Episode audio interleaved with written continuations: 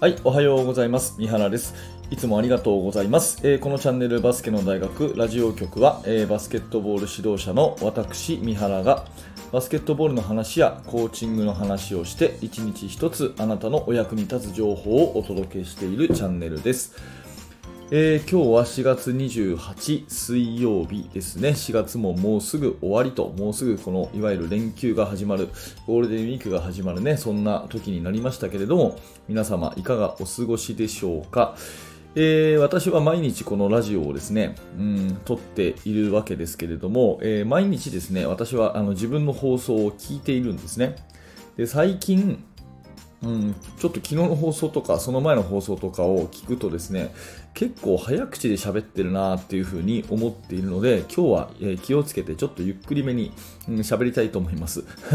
あのなんでね、えーちょっと最近早口かっていうと、まあ、私はね自分のラジオもあの作るし聞くんですけれどもいろんな人のね、えラジオを聞くんですね。あの Voicy とかヒマラヤとかねそういうのいろいろ、まあ、YouTube もそうですけどいろいろ聞くんですが大体こう聞き流し何かをしながら聞いてるんであの倍速再生で聞いてるんですね。1.5倍速とか2倍速とか。でそうするとですね早口の人の声がずっと頭に入ってるのでなんか自分もですね普通に喋ってて倍速で話してるようなそんなスピードで喋ってるなってことに気づいたので、えーまあちょっとゆっくりめに喋、えーってみようかなと思います。ね。うんとゆっくりすぎるとかね、えー早口の方がいいとかねちょうど今日がいいとかねそんなのお気づきの方はぜひコメントにて、えー突っ込んでください。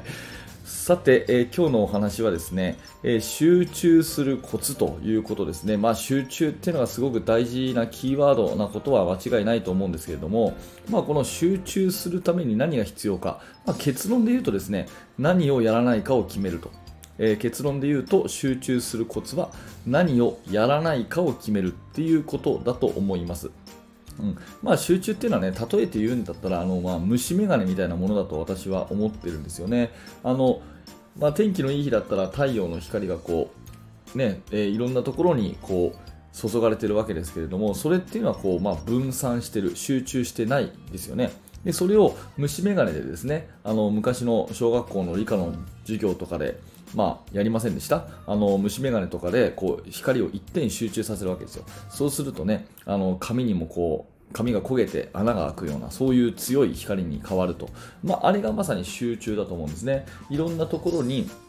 エネルギーとかはあるんだけれどもそれを一点にこう集中するっていうのは、えーああいう虫眼鏡で光を集めるようなものだと思います。でねバスケットボールの世界でじゃあ集中するためのコツっていうとですねやっぱりあれもこれも頑張ろうとしすぎないっていうところが一番のポイントかなっていうふうに思っていますでこれはもう目の前のプレーに、まあ、よく選手にねコーチが集中しなさいって言うという話というよりはチーム作りについて何をこう一番メインに置くかっていうそういう指導者目線の話だと思って聞いていただきたいと思うんですね。まあ、あのすごく分かりやすいいい例がですねあの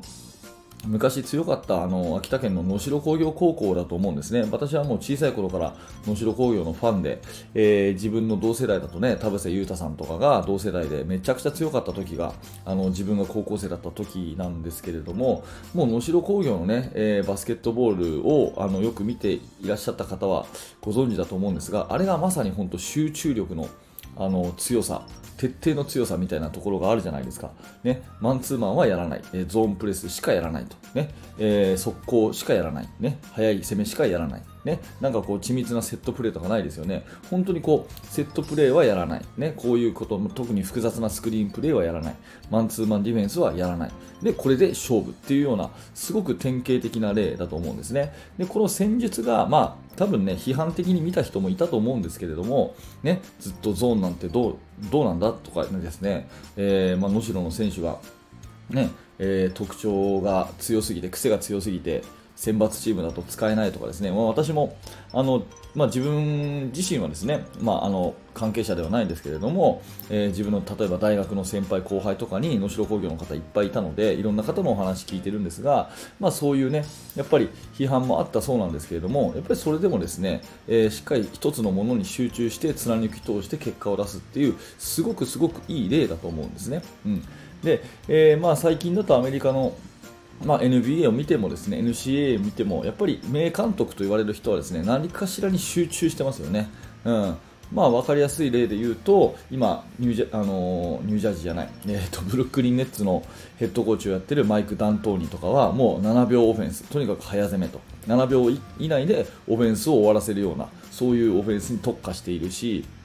ね。えー、まあ、このチームだったらこうとかね。このコーチだったら例えばゾーンディフェンスが得意とかそういうのあるじゃないですか。もうあれがまさに集中だと思うんですね、うん、だからチーム作りの中でですねそれは確かに理想としてはねえー、ハーフコートオフェンスもできた方がいいし速攻もできた方がいい。ディフェンスもできた方がいいしオフェンスもできた方がいいし。何何でもかんでもこうできた方がいいは理想なんですけども理想は理想でやっぱり私たちに与えられている時間っていうのは有限だしエネルギーっていうのは有限だしできることっていうのは無限ではないというところに立ち返ってですね何に集中するか要は何をやらないかを決めるっていうことこれすっごい大事だと思います。で私もこんな風に喋ってますけどじゃあできてるかっていうとなかなかできてないのが実情でですね、えー、やっぱりその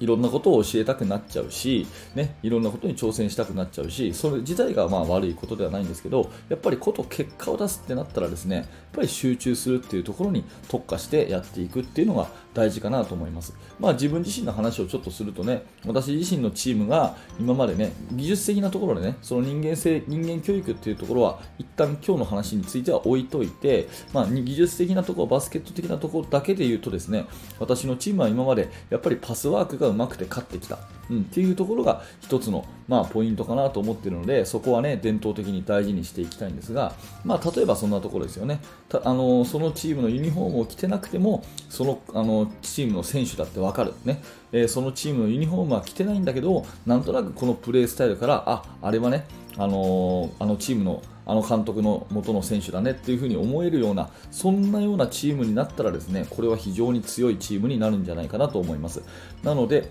まあ、集中するコツというのはですね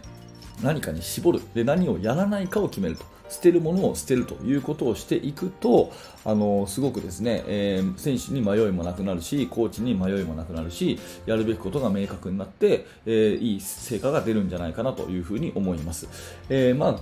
例えて言うならあのボーリングのヘッドピンみたいなもんですよね。ボーリングって10本のピンが並んでますけど一番重要なのってどれですかね。絶対一番手前の一番ピンだと私は思うんですよね。だからボーリング、まあ、私もそんなボーリングやったことあるわけじゃないですけどもとにかくど真ん中を狙ってね一番ピンをガーンと倒せばあとは惰性で、えー、うまくいけば10本倒れるみたいなものがですねまあそれが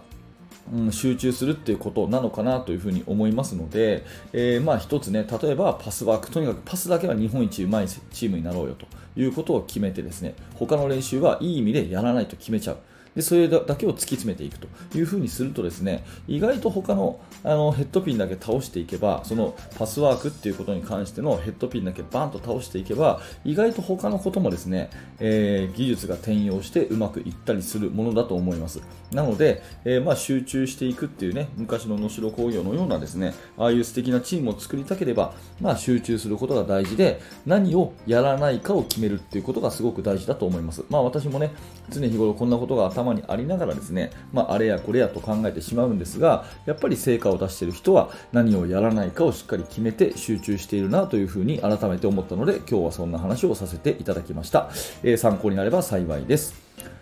はい、ありがとうございました。なんか、あの、は、喋ってみるとですね、ちょっと、まあ、自分の中でも乗ってきちゃって早口になってしまってますが、えー、毎朝ですね、だいたい10分前後の、えお話をですね、朝7時にお届けしております。何らか役に立ったという方はですね、えー、ぜひ高評価のボタン、そしてチャンネル登録をして、また次の放送でお会いしましょう。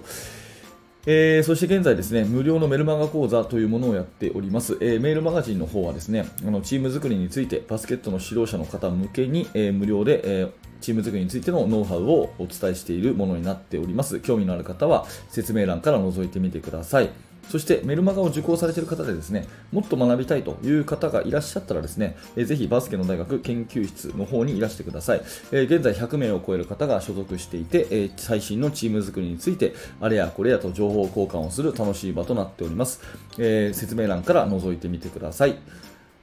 はい、え最後までご清聴ありがとうございました。三原学でした。それではまた。